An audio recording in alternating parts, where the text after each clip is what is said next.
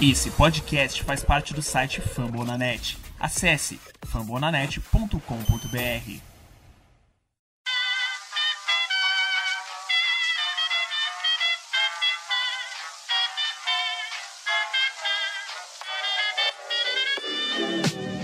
Mais uma rebatida forte. E ela tá fora daqui! Uau!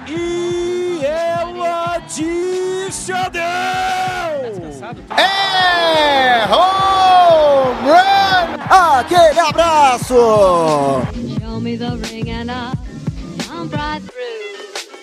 Salve, salve Brasil, está no ar mais um Rebatida. Eu sou o Thiago Mares, o Red Bulls Brasil no Twitter, e hoje a gente vai fazer a varredora dos playoffs. E pra gente fazer a varredora dos playoffs, está comigo ele, Augusto Edinger, ou o Yancast. Fala, Thiago. O Vitão tá aí também depois vai ser anunciado. Galera de casa. É isso aí, os playoffs estão chegando. Outubro está aí numa temporada atípica, então vamos que vamos, que já tem time classificado e tá chegando. E comigo também está ele, meu companheirinho de shows do show, Vitor Silva. Salve Guto, salve Thiago Mari, salve, salve galera. É, vamos dissecar esses playoffs que tiveram suas surpresas, suas decepções e tudo nessa, nesses últimos 10, 11 jogos que, que faltam para terminar a temporada. Quem diria, senhores, outubro já é logo ali, hein?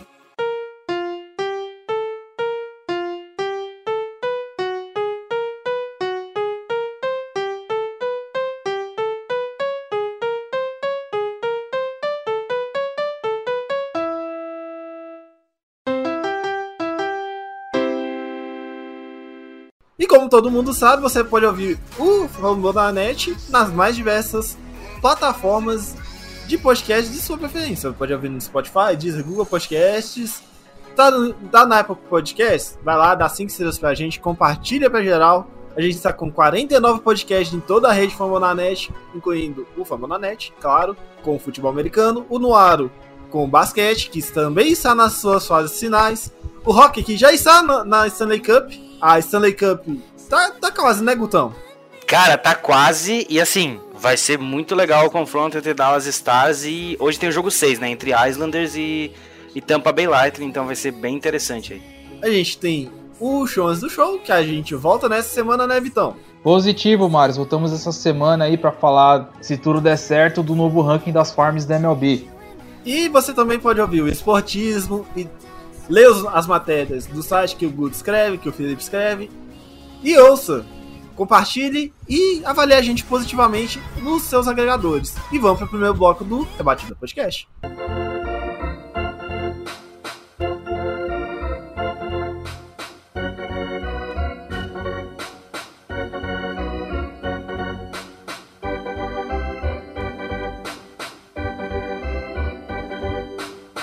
Senhores, é, qual vai ser a dinâmica no- nossa deste episódio?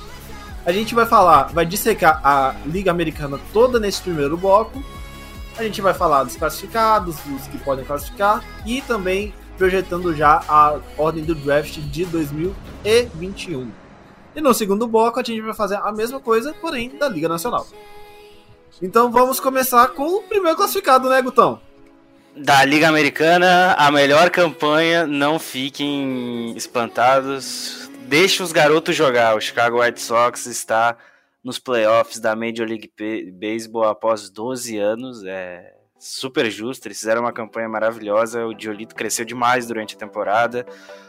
O Luiz Roberto começou a temporada muito bem, agora não tá tão legal, mas ele foi ponto crucial, certeza. Tinha Anderson jogando muito bem também. Então eu acho que o time no geral tava tá numa temporada de consagração. Eu acho que eles melhoraram muito da temporada passada para essa. A gente já esperava um crescimento na temporada passada, mas acho que essa aí com os reforços, a free agency, o time tá tá jogando muito. É, a gente tá vendo um, um Chicago White Sox que a gente esperava que se fosse a segunda força, né, Vitão? E tá sendo a primeira força do da divisão central da Liga Americana. Positivo, Maris. É, a gente não.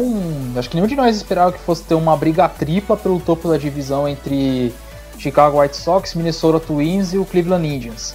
É, todos, acredito eu, que quando a temporada começou, apostava que o Twins levaria a divisão por já ter sido o último campeão, vir de uma temporada com mais de 100 vitórias, manter praticamente a, a mesma base, ainda trazer o Josh Donaldson, só que o que a gente viu foi totalmente o oposto. Hein? A moleque, como o Guto já adiantou, a meninada do, do, de Southside deu certo, encaixou.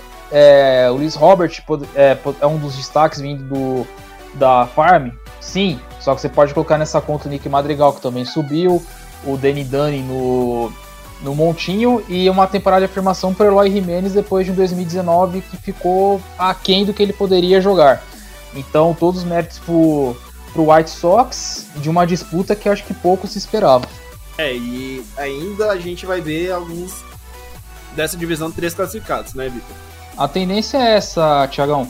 É, White Sox, que como já, já falamos, enquanto a gente está gravando o podcast, eles conseguiram a vaga vencendo o Minnesota Twins. O Twins, que seria o primeiro time do fora dos campeões de divisão, tá com uma vantagem de quatro jogos é, à frente do, do Outcar, né? Então tá praticamente ali, só depende de detalhes para se classificar.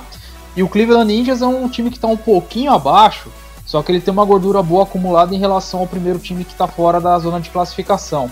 Então são praticamente três vagas ali certas é, visando os playoffs. E na Liga Americana do lado leste, Tampa Bay se consolidou, né?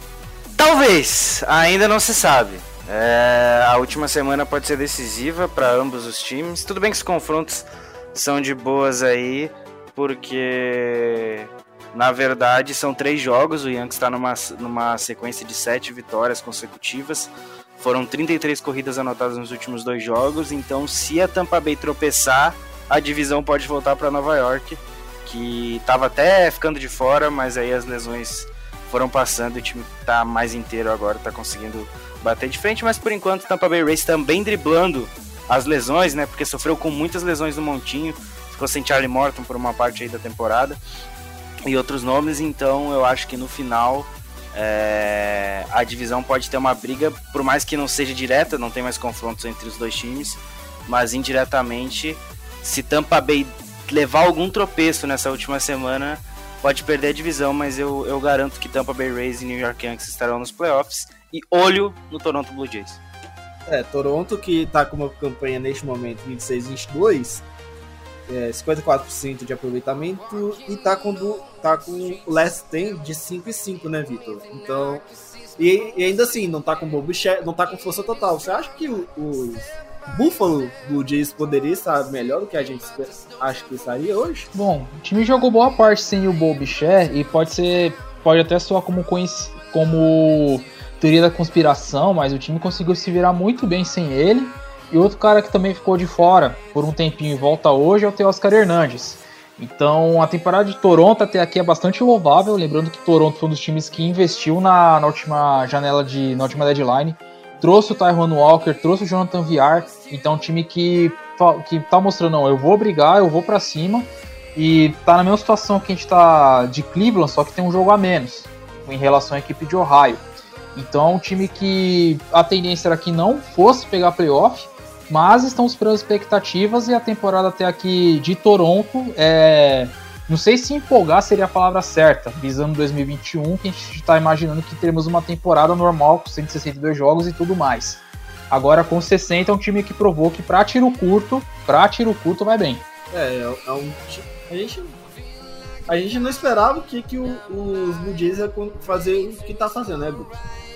A gente no início da temporada a gente acharia achava que os Blue Jays estaria ainda no, no no seu rebuild, mas tá provando que o rebuild coisíssima nenhuma, né? É, na verdade, assim, é, rebuild, não, não creio que Toronto entrar no rebuild assim tão, tão pesado, porque é um time que sempre competiu. É, eu, eu via como 2019 um pouquinho mais de acidente de percurso do que uma, uma reconstrução forçada em si.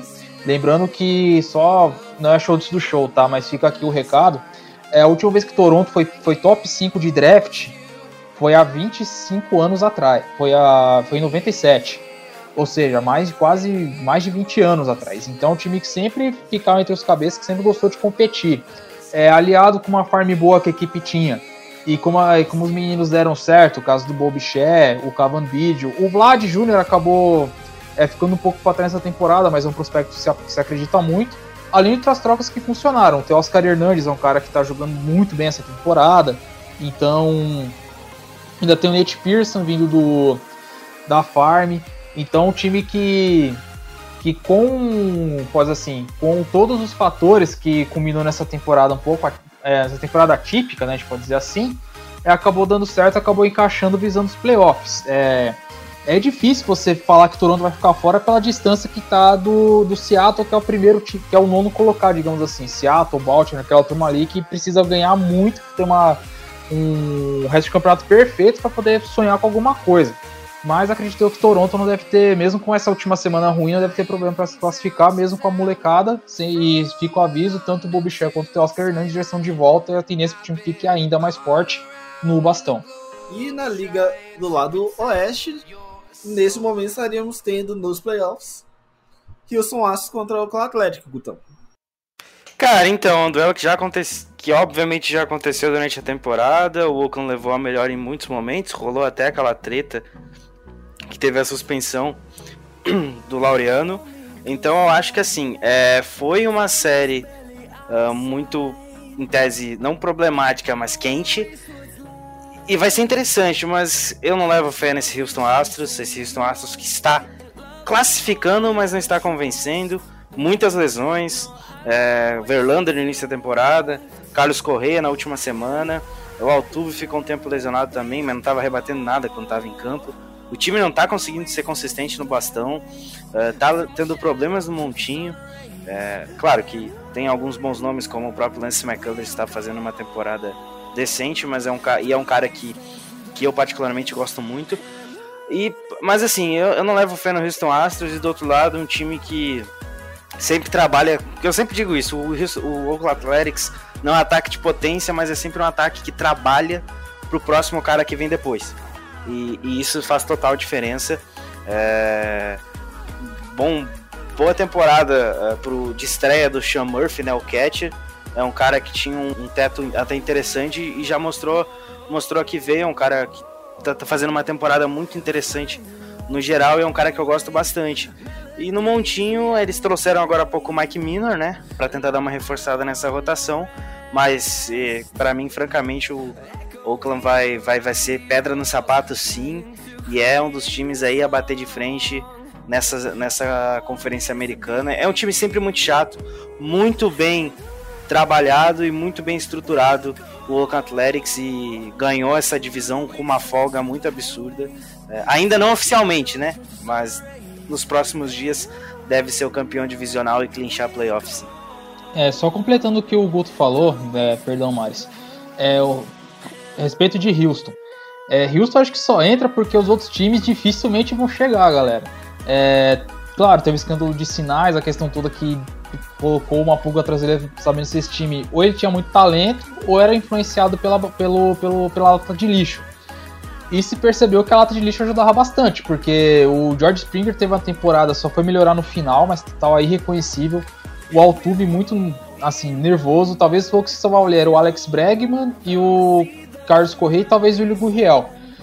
Jordan Alvarez entrou e deu uma de da leste, saiu fora, lesionou, acho que não deve voltar mais esse ano. O Bregman pegou um tempo de L, já retornou faz pouco tempo, então o time ficou à base de Springer tentando recuperar a boa fase, Altuve tentando mostrar alguma coisa, e com Gurriel e Correia, tipo, carregando o time na parte baixa do lineup.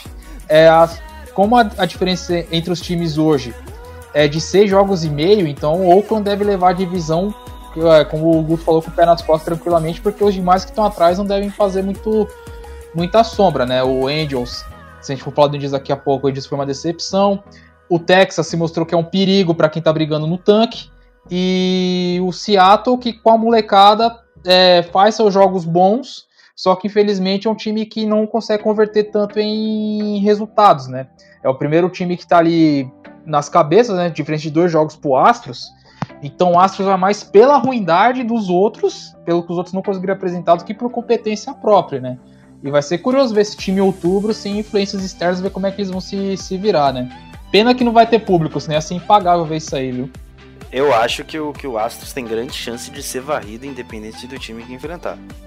É, nesse momento tá enfrentando o próprio Oakland Athletics, né? É, o que facilita ainda mais, né? Mas é um time, assim, é, Ou com o não, porque, o- porque se essa série termina 1 a 1 e vai pro jogo decisivo, o Oakland termina a base. Tem essa ainda, viu?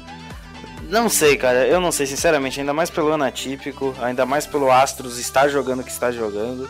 Principais jogadores estão com aproveitamento terrível. Ah, sim, sim, claro. Só que o, o Atlético, é, eu concordo com você, se- que se- questão de ano atípico, o tabu é feito pra ser quebrado, perfeito. Só que o Atlético está sem o Matt Chapman, né? Não joga mais esse ano. Sim, mas aí a gente tem uma questão, né? É, os playoffs da Liga Americana vai ser na Califórnia. Exceto a primeira série. A primeira série é comando. Não, a primeira rodada é, é no campo do time de melhor campanha. É só nas Division Series que vai ter a bolha. É, a, por exemplo, Oakland Athletics e o Houston Astros vai ser em Oakland. Os três jogos. Exato. Três Três jogos. jogos. Então aí já, tem, então já temos uma vantagem claríssima de Oakland, do Oakland, né? Inclusive, nesse momento, tá acontecendo Minnesota Twins e New York Yankees em Minnesota. Nossa, cara, os caras não dão sorte. A gente já sabe quem vai passar dessa. Ah, não, não é assim. Calma lá. Ah, você tá doido, sabe quem mano. vai passar Claro essa- que já sabe, cara. O pior é que o Vitor fica a colocando no grupo. de 0 ou de 1. Um. Cara, o, o Vitor fica colocando no grupo que o Yankees vai ganhar a 28 já. Todo dia é isso. E vai, e vai ganhar mesmo. Pode ficar sossegado que o Tico já tá no Bronx já. Pode ficar tranquilo. Só- tem, tem uma história de, dos artistas que, dos escultores, né? Que o objeto já tá lá, ele só tá tirando a sujeira. E eles é a mesma coisa, a 28 já tá lá, só falta pegar. só falta isso. Concordo, Mas já tá lá, pode ficar concordo. Os wildcards nesse momento é Toronto e Cleveland. Os dois os classificados em ordem é Chicago White Sox, melhor campanha da Liga Americana. Tampa Bay, que é o primeiro do lado leste, e Oakland, que é o primeiro do oeste. Aí temos Minnesota, que é o é, melhor segundo, Yankees, que é o segundo melhor segundo, e Astros, que é o terceiro melhor segundo. E para completar sobre Oakland, tem uma questão muito. dando uma cutucada lá no, no Tássio, que é bom lembrar ele. Ele tava comemorando que o Mike Minor tava mal, né? Ele foi, ele foi trocado. Primeiro, Mike Minor depois saiu do Texas, ele começou até a mandar um, uns shootouts, né, Vital?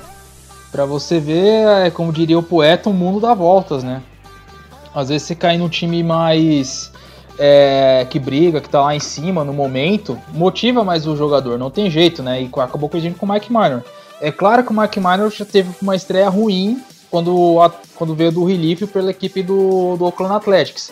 Só que depois se encontrou, se achou e agora é, o Oakland só agradece porque a equipe precisa de opções bastante ali, principalmente para rotação, que é uma parte inconstante da equipe. E agora já projetando o- os brackets, no caso seria White Sox contra Cleveland, Tampa Bay contra Toronto, Oakland Athletics contra Houston Astros, Minnesota Twins e New York Yankees. Ah, a gente vê uma tirando os Yankees, que é, no caso é o quinto, os outros três têm vantagem sobre os, os que vão jogar, né? No caso, White Sox, Tampa Bay e Oakland.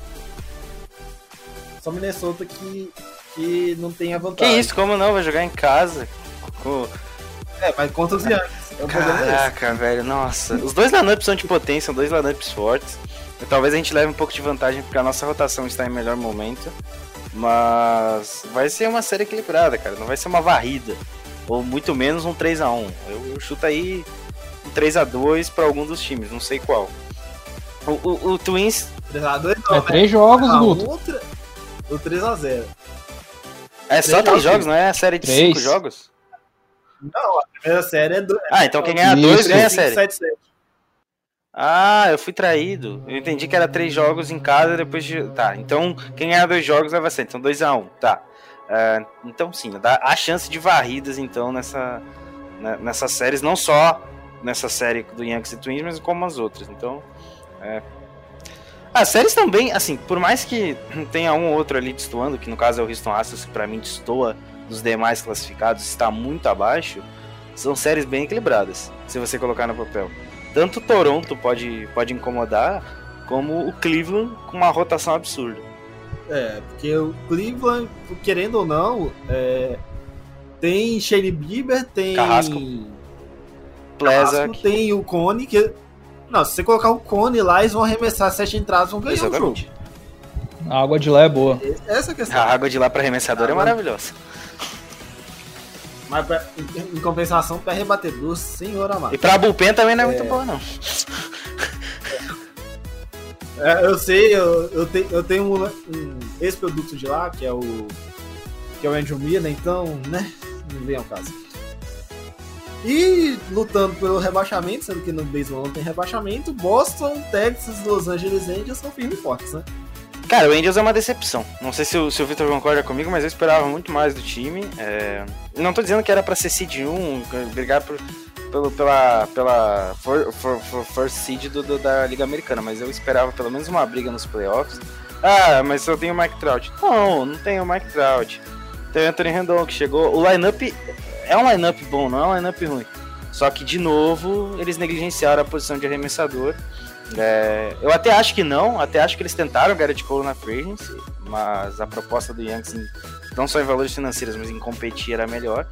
E ele ac- acabou optando por Nova York, mas eu acho que no geral eles precisam muito endereçar isso nas próximas temporadas, porque você ter como seu principal reforço pro grupo de arremessadores o Dylan Bundy é complicado. E não que o Dylan Bundy tenha feito a temporada ruim, ele fez uma temporada boa. Claro que a gente não sabe se vai continuar assim, até porque é uma temporada um pouco atípica. Um pouco não, totalmente atípica, mas, cara, ele foi bem nessa temporada, só que assim, precisa demais. É, precisa de muito mais, porque o principal arremessador dos caras hoje é o Shohei Otani, né? Que nem tá arremessando. Mas sim, o, o Guto falou certo. O Angels era time pra brigar. Lembrando que quem viu as, as projeções de. Por exemplo, do Fangraphs, viu que o Angels era 30-30, era time pra pelo menos 50%, era time pra brigar por pós-temporada, isso aí era inegável. É, não como primeiro colocado, muito longe disso. Mas essa questão de arremessadores persegue ou Clão, persegue o Angels há muito tempo já, desde que o Trout subiu, basicamente. Se vocês, se vocês forem pegar os times de 2012, 2014, que o Trout destruía, você via que o- a principal fraqueza do time sempre foi arremessador, tanto rotação quanto bullpen. É, o Dylan foi um achado, beleza, só que só o Dylan não basta pra você querer brigar por, por, por coisas maiores, né? E o investimento que o, que o Angels fez, trouxe o Randon, trouxe o Joe Maron, fica muito, fica um gostinho muito amargo, né? Pra você que torcedor do Angels que estiver escutando esse, esse podcast aqui, a verdade é essa. Agora, quanto aos outros times que estão brigando firme e forte ali pela pick 1, é, Boston acho que talvez é, seja uma surpresa assim mais negativa, mais porque ninguém esperava que o time fosse tão mal é, pós Mookie Betts e companhia, porque era um time com pelo menos ali para ter 20 e poucas vitórias, conquistou a- vigésima só hoje contra o Miami Marlins. Então era um time que poderia estar um pouquinho melhor do que, por exemplo, o Angels, Kansas City, Detroit. Era um time que poderia estar um pouquinho melhor ali na classificação, um pouquinho melhor. Agora é o caso mais curioso do Texas, porque é um time que também trouxe o Corey Kluber, é, tinha um ataque com bastante, de bastante força, né? Só que de novo morreu na praia. Tanto que, por exemplo, o closer do time é o Rafael Monteiro. Quem é, quem é torcedor do Mets e, e perceber a diferença, não. É o mesmo cara. Virou fechador lá em, lá em Texas. E no Texas ele tem jogado até bem, inclusive. Mas é muito pouco para um time que é estádio novo, um ataque, um ataque de muita força. Trouxe o Corey Kluber, que querendo ou não era um cara a- que era calibre Sayang há um tempo atrás. Tudo bem, veio uma temporada que só se machucou, mas era um cara que ia acrescentar bastante nessa rotação, mas infelizmente não deu, não, não acabou dando errado. E o time só não vai ser pique 1, porque é, a gente não sabe qual vai qual que o que, que o Manfred pode aprontar para fazer a ordem do draft.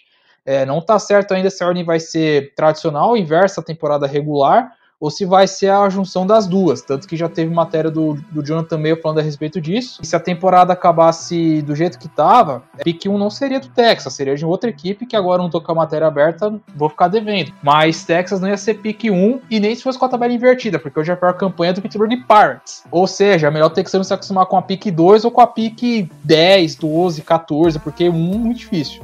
Tem uma questão aí, ainda nesse meio nesse bolo todo, que ainda tem Boston nessa, nessa, nessa coisa, que tá, tá nas últimas posições porque não foi tanto culpa dele, mas sim do acaso, né? Não foi só do acaso, né? Convenhamos. O Boston negligenciou muita coisa nos últimos dois anos que chegou a estar aqui. Beleza, eles ganharam a World Series. A gente sabe como era o, o Didi lá, né? Ele monta time para ganhar a World Series, ganhou, beleza. Mas depois, não fez um mísero movimento na free agency seguinte, nada. Perdeu o Kirk Kimbrell, negligenciou totalmente o bullpen. E a rotação foi se, se desfazendo aos poucos. Teve cara, teve cara saindo para pro Mets, no caso do Porcelo. Beleza, o Porcelo nem estava ajudando tanto. Mas era um starter mais confiável do que os que tem lá hoje. Ele pode te entregar mais do que, do do que os, os, jogadores que estão lá hoje, até porque ele já foi Sayang e a gente não. Querendo ou não, ele já é, é um nome mais interessante do que, do que os da rotação do, do, do Boston, que tem como o ace o Nathan Evaldi, é, que teve um contrato absurdamente alto né, por renovação. Não acho que é um cara ruim, é um ótimo terceiro, quarto spot dessa rotação. Só que se você colocar um contrato que o que, que o Boston Red Sox colocou nas mãos dele, não sei se valia a pena não. Acho que é um dinheiro meio salgado. O Chris Sale fica mais no departamento médico que jogando, ganhando o dinheiro que ele ganha. É, inclusive, parabéns aí pela assinatura, pela renovação do Sale, né? Que tá ganhando uma bolada para para jogar no departamento médico. E foi isso. O Eduardo Rodrigues, infelizmente, teve aquele problema de miocardite, né? É, espero que tá, esteja conseguindo se recuperar bem. Então, assim, a rotação vai estar tá, em tese normalizada na próxima temporada. Em tese. Porque a gente não sabe como o Seu vai voltar. A gente não sabe como o Eduardo Rodrigues vai voltar. É... E precisa de mais, entendeu? Manteve, beleza, manteve o, o Sander Bogarts que renovou, mas. E o line-up não é ruim, o ataque é bom. O ataque do, do, Boston Red Sox é bom, só que não tem arremesso. Não tem arremesso. É o mesmo caso do Angels.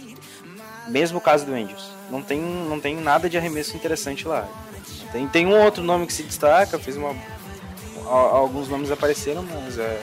Inclusive, o Matt Barnes pediu para virar closer na temporada que vem. Vamos ficar de olho aí. Ele, ele tava com bons números essa temporada e já tinha vindo bem na última temporada, mas é isso que se faz. Se você negligencia alguma parte. A gente já sabia que o bullpen do, do Red Sox era fraco quando ganhou a World Series, né? O próprio conjunto de arremessadores que ganha aquela World Series não estava tão bem assim. Então é, foi muito mais mérito do conjunto do time. Do fechamento, claro que tem ainda teorias da conspiração que aconteceu algo parecido que aconteceu com o Houston Astros, tanto é que o Cora foi demitido por causa disso, né? Mas enfim, o Red Sox é uma junção de erros dos últimos dois anos.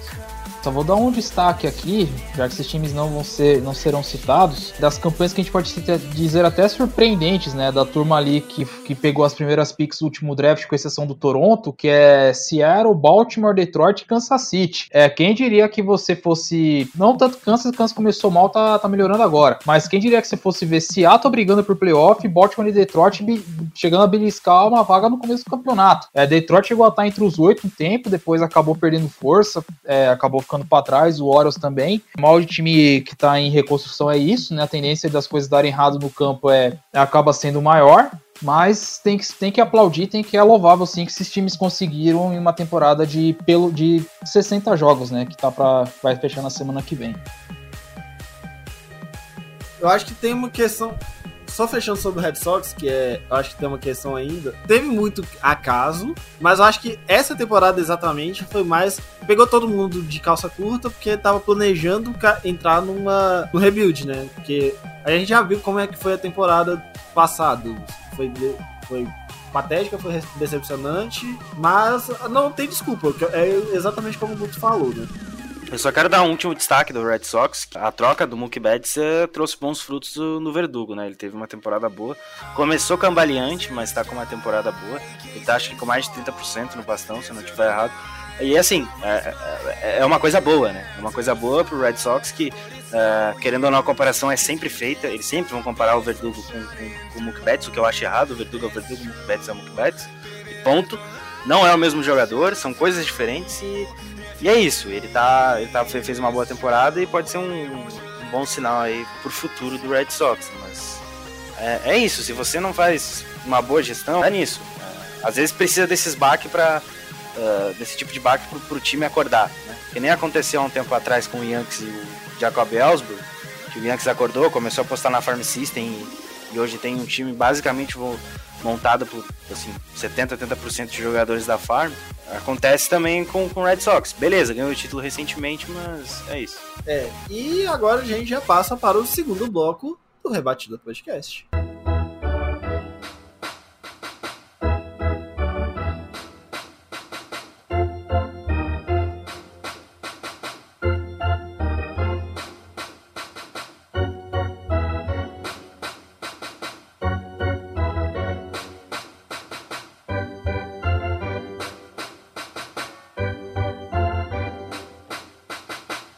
Estamos de volta aqui com o segundo bloco do Rebatida Podcast. Vamos falar agora, vamos fazer uma análise bem completa da Liga Nacional. E o primeiro time da Liga Nacional, também já classificado, e precisou de mais vitórias para se classificar, é o Los Angeles Dodgers, né, Vitão? Surpreendendo zero pessoas, é, acho que ninguém esperava que o Dodgers fosse passar em primeiro. É, não, brincadeiras à parte. Era o, é o time mais forte da Liga Nacional. É o time que fez o investimento, trouxe o, trouxe o Mookie Betts, já ainda renovou, já travou o Mookie Betts mais para jogar o resto da carreira praticamente no Dodgers. E o reinvestimento em temporada regular, assim como foi no, no ano anterior, se confirmou. É, 50 jogos, venceu 35. A projeção era vencer, acho que na casa de 40. Provavelmente deve passar. É um time que não tá dando margem para erro. O presidente for pegar o Clayton Kershaw fez uma temporada boa. É, eles perderam o Hindin Ryu, mas Walker Buehler jogou bem. Você também teve o caso do Dusty May, que foi uma das surpresas vindo de lá. O Brusa Garderol, o Brusa Graterol também foi outro jogador que veio na troca pelo Kenta Maeda, fez uma boa temporada. Então, um time que, que entregou o que se esperava dele. Essa que é a, que é a verdade, acho que a única afirmação 100% que vai acertar nos bolões aí da vida, a não ser que aconteça um desastre no final, é o Dodgers ser o melhor time da Liga Nacional. É, e a gente, o Dodgers pode se dar o luxo de se vender alguns jogadores, né, Guto? Como foi o caso do Ross Triplin, que desembarcou em, em Buffalo e tá jogando, né? O Ross Triplin era o jogador que mais tinha cedido home runs em toda Major League Baseball. É o segundo jogador, né? O primeiro é o Garrett Cole. Mas assim, é, beleza, o Dodgers classificou em primeiro. Uh, o Robertson, o David Robertson fez, montou uma estratégia para ficar mesclando bem o, o, o line-up com. Hora, hora jogava uma parte, hora jogava outra. Ah, Betts jogou dois jogos seguidos, já descansa para depois voltar a jogar. Enfim, ele tava dosando bem. Só que assim, é, foi uma série muito, muito disputada com o San Diego Padres. O Padres realmente, se tivesse em qualquer outra divisão da Major League Baseball, é, exceto a central, que o White Sox está um pouquinho melhor, é, era líder com, so, com um pouco de sobra. E assim, é, vai, ser um, vai ser um confronto muito legal de ver nos playoffs. Outro time jovem, que é o San Diego Padres, brigando com a experiência do Dodgers e mostrou que consegue bater de frente. Mostrou que é um time que pode bater de frente. É um time que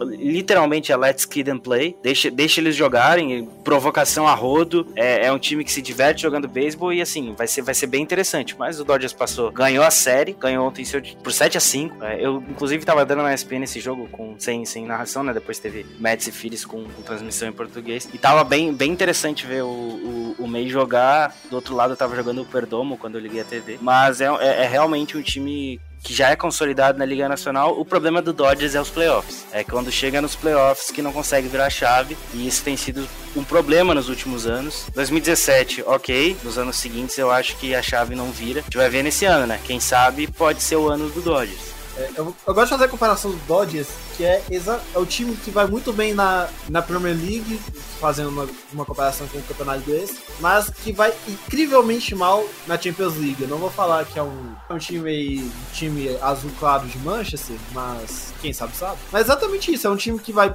perfeitamente bem, é, funciona igual um relógio na, no é, nos pontos corridos, mas chega lá e perde, né, Vitão? Perde, aí aumenta a pressão. É, para você que tá, você que é novo e tá chegando agora, o Los Angeles Dodgers não ganha World Series desde 88. É, já são 30 e 32 anos. É 31, né? Se não vencer esse ano, vão ser 32 anos de jejum. E fica sempre aquela coisa: o time que vai bem na temporada regular, mas chega nos playoffs, sempre tá, acontece alguma coisa errada. O time chegou na World Series em 2017, 2017 perdeu pro Houston Astros, que foi o time roubo de sinais. Só que o que pouca gente é, acaba associando é que o jogo 7 foi em Los Angeles e o Houston foi fez a festa em Los Angeles. Então fica um gosto amargo. É 2018 enfrentou outra máquina, que era o Boston, que estava dando tudo certo naquele ano também perdeu o título em casa e só não foi varrido porque um jogo maluco impediu isso. Mas é um caso de um time que anda em uma fase em playoff, né? Se for pegar 2019 no recorte mais recente, é o jogo em casa decisivo contra o Washington Nationals. O Clayton Kershaw,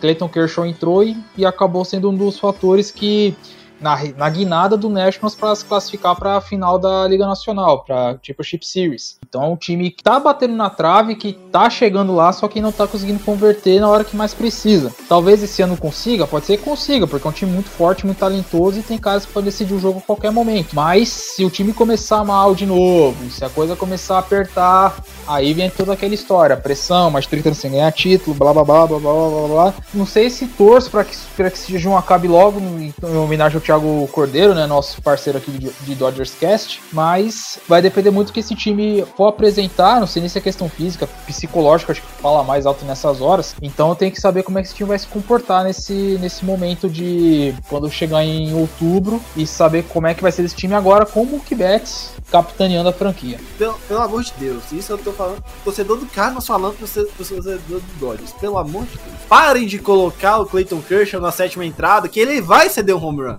A gente já cansou de ver o Clayton. A maior piada do beisebol é o Clayton Kershaw pipocando em entradas finais. Por quê, né, Vitor? Por que será? É, só deixa pra você responder, que você já tá mais familiarizado. É, o cara já tomou o home run né, decisivo pro Matt Adams, que foi cortado de Atlanta nessa temporada.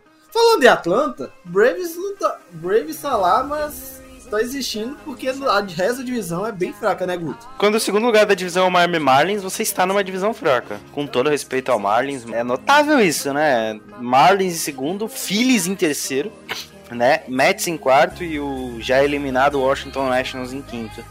É uma divisão, assim, que o Braves não fez força pra ganhar, não precisou também mesmo com várias lesões. E acredite, teve um jogo que eu vi entre Braves e Yankees que dava pra eu jogar em um dos dois times. Que sinceramente, olha, tava complicado, mas assim, é um time que ganhou da divisão com algumas surpresas. O Max Fried fez um ano muito bom, né? Inclusive tá cotado para Sayang. Perdeu o Soroka e o Fried assumiu a responsabilidade e foi bem, mas o Soroka vai fazer falta nos playoffs. Tem o Will Smith que voltou de lesão, ainda tá tentando se reencontrar no bullpen, mas é um nome que pode ser importante nos playoffs. E o lineup tá começando a ficar inteiro, né? O Ronaldo Acunha voltou jogando muito. Teve o retorno do Ozzy Alves também, que tá bem. Então, assim, é um time que vai dar mais trabalho nos playoffs, mas a divisão, sinceramente. O problema do Phillies é o bullpen. O bullpen do Phillies não é seguro. Tem ótimos arremessadores titulares, né? Principalmente o Aaron Nola e o Zach Weller fizeram boas temporadas. Mas o bullpen do Phillies é complicado. É, tem a questão real mútuo, fica ou não fica. Isso deve ser a- o problema da, da off-season de, de Filadélfia. né? O Mets é o Mets, acho que isso responde muito. E o Nationals teve aquelas lesões no início da temporada que complicou muito o time, o time de Washington. Porque, como a temporada era mais curta, era necessário você ter gordura. Se você conseguisse fazer gordura na primeira semana, você ficava mais tranquilo para segurar o resto da temporada se tivesse um time mais, mais fechadinho. Que foi o caso do Yankees, né? O Yankees teve uma primeiras duas semanas muito boas e aí depois veio uma montoeira de lesão, mas conseguiu segurar por causa dessas duas primeiras semanas. Então, o próprio Atlanta Braves aconteceu a mesma coisa. Teve um início muito bom, vieram as lesões e depois conseguiu segurar por causa disso, tinha gordura. E o Nationals perdeu o Juan Soto logo na primeira semana, isso já fez total diferença, então... Quem sabe ano que vem, Washington, quem sabe ano que vem. Mas o Braves é, é, é, é, é discutivelmente o pior campeão de divisão. Assim, de, todos, de todas as divisões, da, tanto a Liga Americana quanto a Nacional, é, é, é discutível colocar que o Braves talvez seja o menos forte. Não que não vá brigar, mas que chega nos playoffs com uma pulga atrás da orelha, chega. É, e, e Vitor, se a gente falasse que o. Eu até brinquei no início da temporada, né? Que o nosso classificado sempre teria um time ruim. Eu, eu chutei que seria o, o eu qua- quase acertei. O problema é que o Mariners tá, tá negativo e não vai chegar. Mas o Marlins surpreendeu Deus e o mundo, né? Inclusive, falando em Miami Marlins, eu queria. Se o Felipe Martins, quando estiver citando essa parte, você pedir desculpas publicamente, porque tanto Tasso Falcão e eu avisamos que o Miami Marlins sim era um time que ia chegar. E chegou. Pelo investimento, primeiramente, porque é um time que, que foi, foi fora das curvas, né? Porque foi através de Wave, né? Conseguiu seus principais reforços, né? Casos do Jonathan Viar e do Jesus Aguilar. E o time foi curioso, porque trocaram o Viar e trouxeram o Stanley Marte, né? Pra dar espaço pro Isandia jogar. E mesmo assim, Miami ainda se manteve, subindo só, só garotado aos poucos. O, Six, o Sisto Sanchez é o principal destaque. Inclusive, essa semana, o Pedro Martinez deu uma. falou no eh, programa da MLB Network, falou que ele lembra que o Sixto, Sixto lembra muito ele, só que com uma stuff melhor que a do que o Pedro tinha quando ele jogava.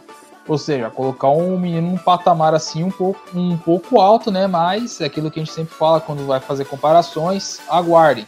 Então, Miami é um time que, agora falando sério, conseguiu é, encaixar bem suas peças. Teve- lembrando que Miami teve um time que teve que passar problema de Covid, ficou uma semana inteira sem jogar. Voltou, é, trouxe algumas peças, assim, não de grande nome, né? Se você for parar pra pensar, Logan Forsythe não é, não é reforço que vai dar que vai dar manchete, Richard Blair é a mesma coisa, mas é um conjunto que deu certo e que engrenou, essa que é a verdade. É, Dom Merlin e companhia merecem uns parabéns, se viraram muito bem com o time que tinha nas mãos. E Miami tá, enquanto está gravando esse podcast, tá campanha positiva 25-22, deve se manter assim, deve classificar. E parabéns à equipe do Derek Jeter e companhia, porque realmente o processo foi muito bem feito por lá e aproveitaram esse, esse intervalo curto para poder colocar mesmo nos playoffs depois de 17 anos. Lembrando que, fica aqui o adendo, toda vez que o Marlins vai aos playoffs, é campeão. Devemos salientar principalmente que em 2013 eles foram campeões no meio do rebuild, né, Vitão? Sim, um caso que até gera estranheza, porque em 97 eles ganharam, só que em 98 o time teve que se desfazer do zero. É, vou deixar até adiantar a dica, para quem quiser ver a, como o Miami Marlins conseguiu ser campeão no meio do rebuild, é, vão é, no YouTube, agora o SB Nation mudou de nome, agora é o Secret Base, e procurem o Collapse, falando do Miami Marlins de como o time foi campeão e teve que se, se desmontar. É, perdeu todos os jogadores praticamente uma baseada só em 98. Aí o Jim Leland, que era o, pre, que era o manager, saiu, é, saiu, foi pediu as contas, né? Porque não queria comandar o time de Double A. David Drambowski saiu, enfim, saiu todo mundo. E no meio do rebuild, com Miguel Cabreira e companhia, ganharam do New York Yankees um, em Nova York, no velho Yankee Stadium. E depois não chegaram mais em pós-temporada, o que é curioso. Então fica, fica, já deixa a dica adiantada. E depois de tanto tempo assim, passando por apertos, descobrindo bons jogadores, só que nunca indo para frente, como é o caso do Yelich, Stanton e Osuna, você que tá citando agora, eles eram outfielder do Marlins no meio dessa década. E o Stanton foi MVP jogando por, por Miami, inclusive. Então, é um time que tinha talento, mas não conseguia converter em resultado. E esse ano conseguiu converter em resultado, claro que nenhum jogador a nível MVP, etc, mas é um conjunto que, que deu liga e que vai fazer barulho nos playoffs sim, porque joga sem pressão nenhuma, vai se divertir, essa, isso é o que a gente quer ver nos playoffs. Eu acho que esses times que não têm tanta obrigação é até mais leve para eles jogarem os playoffs. Porque eles entram lá e assim, se eles ganharem e avançarem de fase, beleza. Se eles não forem, eles já estão nos playoffs e foi tipo, foi uma, foi uma grande conquista. Porque querendo ou não, o Marlins ainda tá se reestruturando, tem, tem chance do time ainda ficar mais forte para as próximas temporadas. É um time jovem também. Então acho que no final das contas, o que acontecer com o Marlins daqui para frente vai ser divertido. Eu ficaria bastante de olho no Miami Marlins aí no lado da Liga Nacional. Senhores, a gente tem que falar daquele time lá de Chicago mesmo? Tem, cara. Tem que falar do poderosíssimo Chicago Cubs. Inclusive, a gente. Eh, eu desenvolvi. Eu não, né? Mas. desenvolvemos, desenvolvemos um apelido aqui para o poderoso Chicago Cubs. Esta máquina maravilhosa. Esse time imparável esse time que vai conquistar de novo a World Series, que já deixou o Thiago Mares triste nessa década, passou. Depois de 108 anos, eles, eles empataram com o Cardinals na década, porque a gente tá empatar com eles em um. E só pra, pra constar, né, o Dow, o, fazer um agradecimento à galera do Fangraphs, que acho que só eles apostaram que o Cubs ia se dar bem na temporada, eles acertaram, né? É o único time da divisão central até o momento que a gente tá gravando que está com campanha positiva, tá? O demais tá tudo, tá tudo abaixo de 50%. Não Todos que seja eles. uma divisão muito forte, né? Ah, sim, claro. Você tem o Pittsburgh Parts ali, que é o café com leite, os, os demais pra estar tá melhor que, que tá, cara. Essa que é a verdade. É que o, o ataque do Brewers não chegou pra temporada, né? Falar sobre a divisão central é o seguinte. Independente de quem que vá, é, é uma divisão que internamente a gente dá a impressão de ser muito fraca, mas nos playoffs dá suas caras. Né? Dando o Chicago Cubs, eu não sei se vai dar as caras, não. Temporada passada, um, um dos finalistas da Liga Nacional foi justamente do time da Divisão Central, que eu achava que só foi se classificar no último dia, que foi, no caso, foi sendo dos Cardinals. Que tomou uma surra pro National. É, mas aí foi. A gente, a gente tem ataque foi enfrentar a melhor rotação da liga, né? Olha pelo lado bom, seu time não perdeu a série no jogo 2. Exatamente. Com o Alcoff, home run do superestimado Carlos Correia. Mas enfim, isso é outra história, isso já foi, já passou, é passado. Divisão central, então a gente tem o, o poderoso Chicago Cubs, a máquina, não me refiro à máquina cardial, essa aí fica na NFL. Estou falando do poderoso Chicago Cubs. Time que não conta com. Teve uma temporada inconstante do Javier Baez. Né? Não é a melhor temporada do Javier Baez aí, mas É, El Mago, né? El Mago. E é um time que vai dar trabalho nos playoffs pra mim. Eu acho que é um time que sempre dá trabalho. Tal, uh, talvez, talvez, não é certo ainda, seja a última temporada de John Lester. Não tem nada confirmado, mas talvez ele tenha feito aí está fazendo seus últimos jogos como jogador do Cubs. Teve o Alec Mills com o no-hitter na semana passada. E é um time que vai dar trabalho. De resto, é, quem ficar com a segunda colocação leva, né? Mas o, o, o Reds tá, tá, tá na sua frente aí, Maris. E aí, cara? O que você tem a dizer sobre isso? É porque o Reds tá com seis jogos a mais que o Cardinals e o Cardinals. Pelo menos o Cardinals vai enfrentar só os café com leite, tirando os Brewers. E ainda assim vai conseguir perder. É, não, não vai conseguir perder porque agora enfrenta Pirates, enfrenta Royals, enfrenta os, os Brewers e ainda enfrenta. Ainda tem mais um, dois joguinhos que não foram marcados ainda. Eu acho que o pessoal lá da Major League esqueceu. Caraca, velho, mas daí também é muito. Cardinals, classifica pelo amor de Deus. Mano, está ridículo. Oh, não deveria enfrentar o Pirates, não. Deveria dar vitória pro WO. Isso é crime. Bater no Pirates é crime. Não, não. É feio isso aí. Pô, dá moral. Abraços, Bianca do Bros da Depressão, que você não pode falar essa coisa, tá? Haha, verdade! Mandar um abraço também pro Danilo, que é o nosso chefe aqui, ó. O, o Pirates é. Quem sabe um dia, quem sabe um dia, quem sabe um dia. Não, eu, eu sempre gosto de lembrar essa, essa situação. Em 2015, o Pirates fez 98 vitórias e não foi campeão da divisão. 90, foi, até hoje é o, recorde, é o recorde de mais vitórias e não ter vencido a divisão.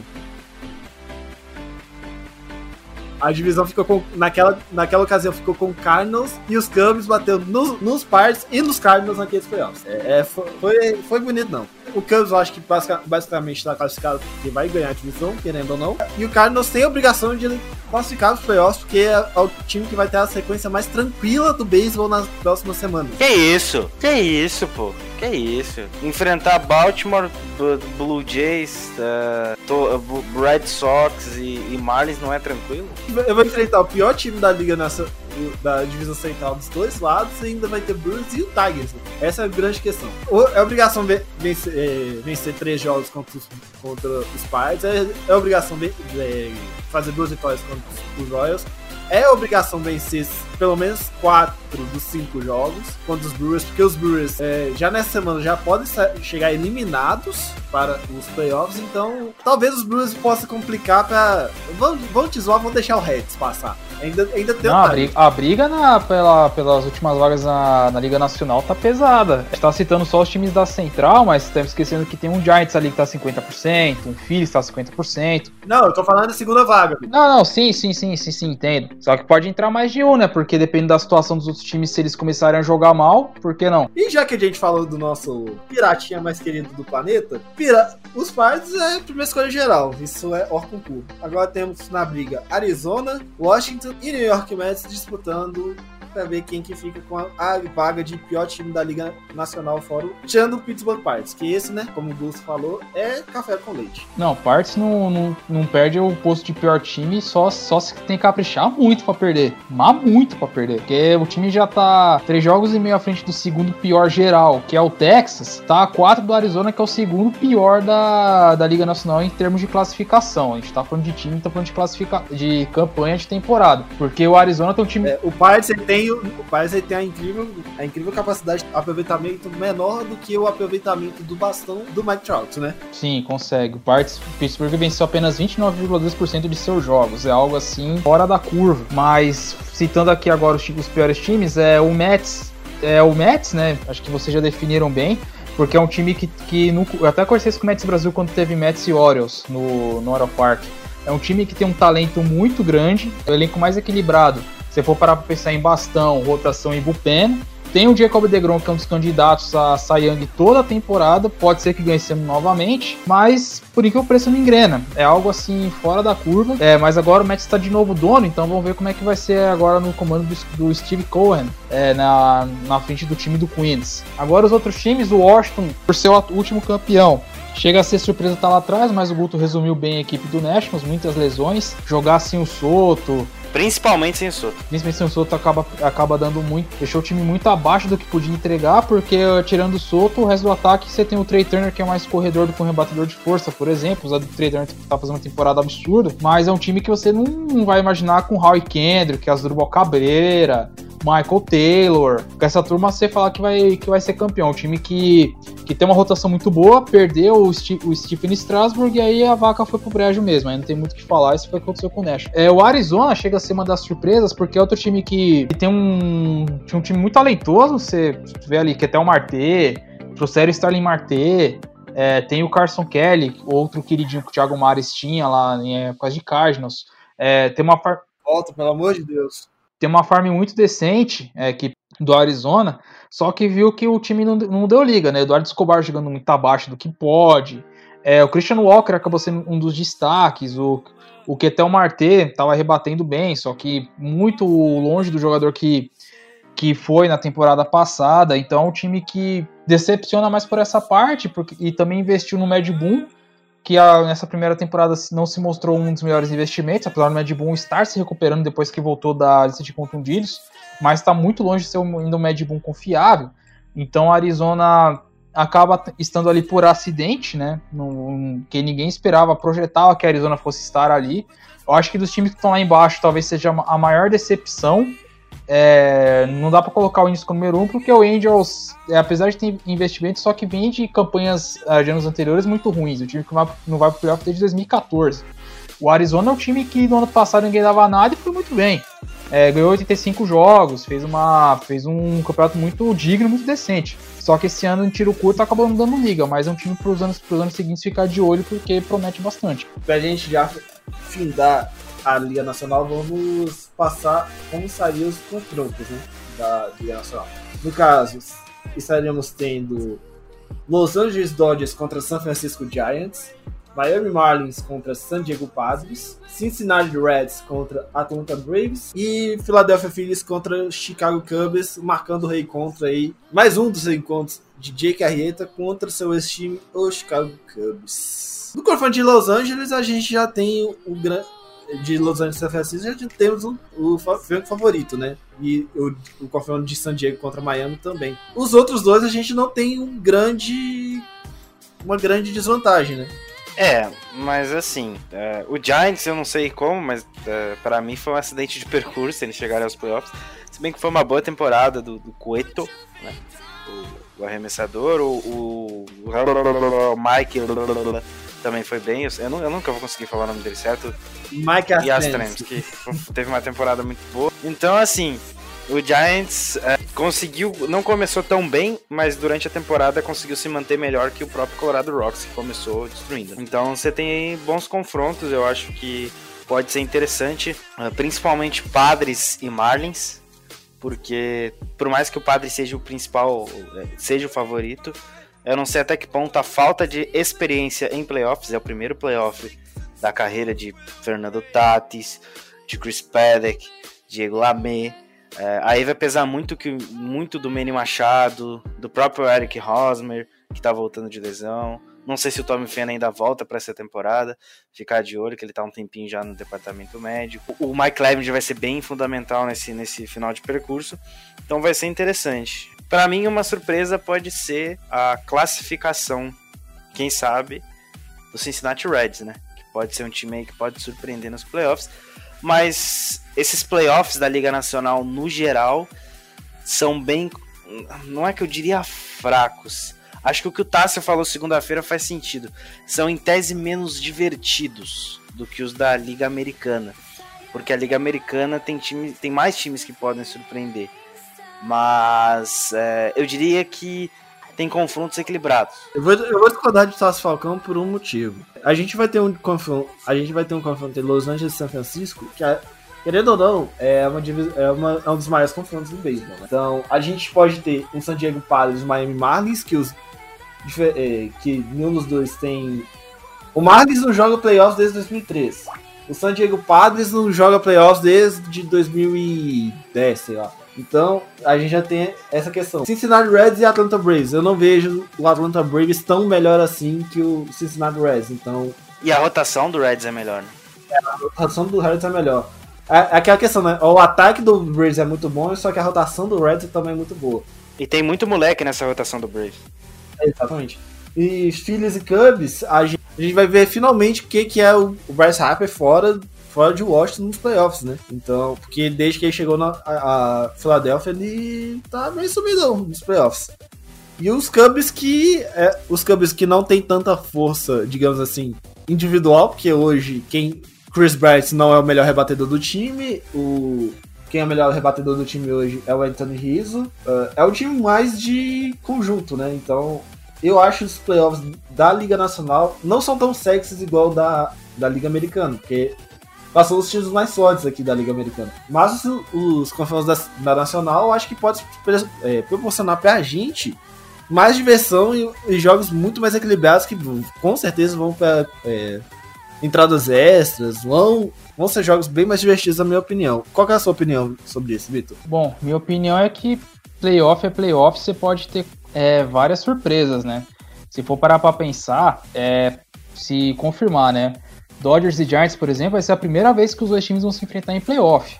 É, eles nunca se enfrentaram antes. É, já, te, já tivemos é, Cubs e Cardinals e Yankees e Red Sox, mas Dodgers, Dodgers e Giants nunca teve. Então seria já um, uma conquista, né? Querendo ou não, é um clássico. Pergunta pro, pro Thiago Ribeiro qual é a Thiago Cordeiro, perdão, qual é a sensação de ver de um Dodgers e, Card, de Dodgers e Giants na visão dele. É, Padres, e, Padres e Marlins, é, por coincidência, vai ser o confronto dos dois times que estão há mais tempo sem ir pro playoff, na MLB inteira. Então vai ser algo assim de louco, né? Como o Guto falou, talvez a inexperiência dos, dos dois times também, porque o, o, Miami tá com muita molecada. Talvez por causa disso a gente pode ter uma série até bastante é, interessante e tal. Talvez a série mais disputada seja seja Cubs e Phillies, porque são, do, são dois times que conseguem se equivaler um pouco. É o Cubs, a galera vem falando do. Vocês falaram dos rebatedores. É, por curiosidade, o líder em home runs do, do Cubs hoje é o Ian Happ com 12. Farber tem 10, que ele tá, tá na Mendoza Line. E o principal jogador, o principal rebatedor em War do, do Cubs é o Jason Hayward. Jason Hayward em 2020 liderando o time em War. Só perde pro Darvish. Mas entre os rebatedores ele é o primeiro do Cubs. Pra vocês terem ideia de como é, o Cubs tá che conseguiu chegar lá, conseguiu fazer uma campanha forte, mesmo com Anthony Rizzo jogando abaixo, Chris Bryant jogando abaixo, é, Baia jogando abaixo, enfim, o Cubs está sendo heróico. E o Phillies que, que deu uma guinada né, no final de agosto e de setembro, o Real Muto jogando bem, você tem o, o Bryce Harper, como o Mari já disse, é, você vai ter um Aaron Nola jogando playoff pela primeira vez, então vai ser um, um, duelo bem interessante sim. E o outro confronto que é entre Atlanta e Cincinnati é para ver se a Atlanta consegue se virar bem sem a sua sem seus principais nomes de rotação. É, Atlanta, o Corremos por Atlanta na última quarta-feira é, e ele não foi bem contra o Orioles. E o Atlanta não conseguiu passar do Orioles. Então você pode ter certeza que, vai, que pro Cincinnati, se Cincinnati passar, se o ataque engrenar, engrenar Cincinnati também, é, você fala de Eugênio Soares, Joey Voro e companhia, pode dar uma série assim um pouquinho nivelada por baixo. Porque vai ser pra, praticamente a rotação do Reds contra o, o ataque do Braves. Vai ser, vai ser basicamente isso. Mas longe de ser uns playoffs desinteressantes. Não, você vai ter duelos interessantes sim. Você vai ter um clássico no meio, que já é. Já por si só já chama bastante atenção. E a gente só pegar nosso, nossa televisão, ligar, link pirata, enfim, para poder acompanhar os jogos, porque outubro tá chegando e você não pode menosprezar nenhum confronto. Provocar vocês a um pensamento. Se a gente trocar os Reds pelos Cardinals, que, é, que eu acho que é o que vai ter, vai ter uma configuração até esse final de temporada, é o confronto mais interessante ou porque esse confronto já aconteceu na temporada passada, ou vocês continuam achando que, que o Reds é um, é um encaixe melhor contra os Braves? Cara, eu acho que pro Braves seria melhor enfrentar o Reds pro Braves. Agora, se o Cardinals passar, para mim já entra aquela história de camisa pesada, time que começa a jogar no, nos playoffs e pode incomodar qualquer um, então eu não eu não eu não desacredito de alguns times em playoffs, e um desses times é o St. Louis Cardinals. Assumi as palavras do Guto, ele já falou bem. Talvez, se a gente for parar, se o Atlanta enfrentar St. Louis, pode vir, se começar mal, pode vir aquele, é, aquele cenário de 2019, que o time que, que era franco favorito, campeão de divisão, enfrentou o St. Louis Cardinals e o sonho foi pro vinagre. Se enfrentar Cincinnati, talvez tenha um pouco, a pressão seja um pouco menor, porque vai enfrentar um time que também não vai a playoffs há bastante tempo. Talvez a pressão seja um pouco maior no Reds, porque era um time que investiu bastante, se esperava muito e meio que, tá, e meio que passou pela, na bacia das almas, né? E vai enfrentar um time que tem um ataque muito forte, que vai depender muito da sua rotação para poder sobrevida, pra ter sobrevida nos playoffs, para poder jogar na bolha e tudo mais, etc. Então, o que o Guto falou, eu assino embaixo. É nessa linha aí mesmo. E assim a gente encerra o segundo bloco do Rebatido Podcast.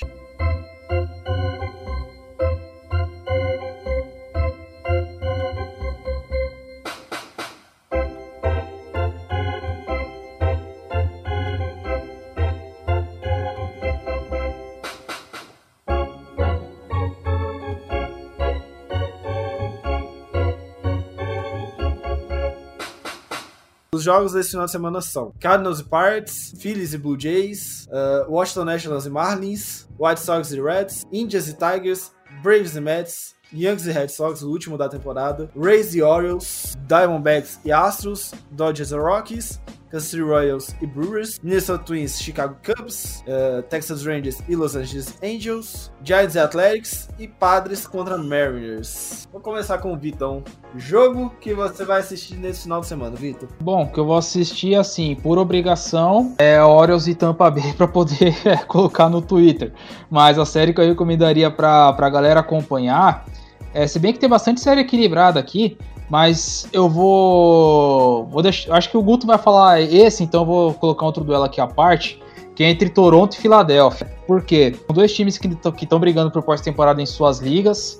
É uma interliga bastante interessante. Você vai ter uma interliga de, de, quatro, de quatro confrontos. Dois times brigando lá em cima, então promete ser um duelo bem, bem acirrado entre os dois para saber qual vai ser o destino de ambos visando outubro, lembrando que essas são as antepenúltimas séries da temporada. Então, esse final de semana temos o, maior clássico do beisebol, talvez o maior clássico dos esportes americanos, fica ali pau a pau Canadian e Leafs. A gente tem New York Yankees Boston Red Sox. Última série aí, não vai ser tão equilibrado assim como parece. Claro que o Yankees é franco favorito, mas quem sabe não pode rolar uma zebra aí. E do outro lado, outra série que eu acho que vai ser muito interessante de assistir é Chicago White Sox e Cincinnati Reds que começa amanhã. O Reds está brigando por pós-temporada, precisa de vitórias, até porque o, o, o St. Louis Cardinals está muito na cola e o próprio Milwaukee Brewers também está ali um pouco atrás. Mas o ataque do Brewers não chegou para a temporada, então pode ser um problema aí. Tecnicamente chegou, né? E chegou quarta-feira. Chegou aí na segunda. Boa, legal. Faltando duas semanas para acabar a temporada.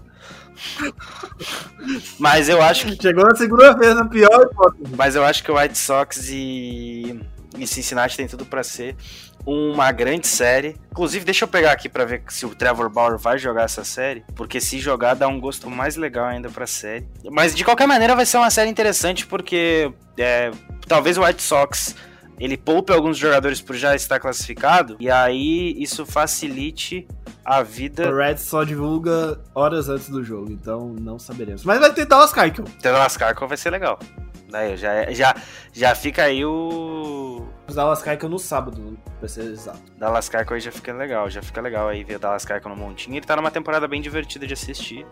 Ele que assinou com um vínculo bem legal no último off-season aí. Tem quase certeza que na hora que ele queria ganhar, mas assinou. Bom, a série que eu vou assistir vai ser Pirates e Cardinals, porque, diferente do que eu falei dos blocos anteriores, é uma, em vez de ser uma série de quatro jogos, é uma série de cinco jogos. Começou hoje na quinta-feira e vai até o domingo, sendo que dois teremos dois jogos na sexta-feira. Mas eu acho que acho que a série mais legal aqui de se, de se assistir vai ser, na minha visão, vai ser Twins e Cubs, porque é o Twins que é, os Twins que estão ainda brigando por divisão, os Cubs estão lutando pelas uh, seeds altas da Liga Nacional, então eu acho que é, um, é uma série boa de se assistir. E pra gente finalizar o nosso rebatido, Guto, como sempre, qual que é a sua série alternativa para os nossos ouvintes? Cara, a série alternativa que eu vou indicar para vocês essa semana. Difícil. Aqui o, o Vitor tinha colo colocou já a série do Toronto, tava pensando em colocar, em colocar ela.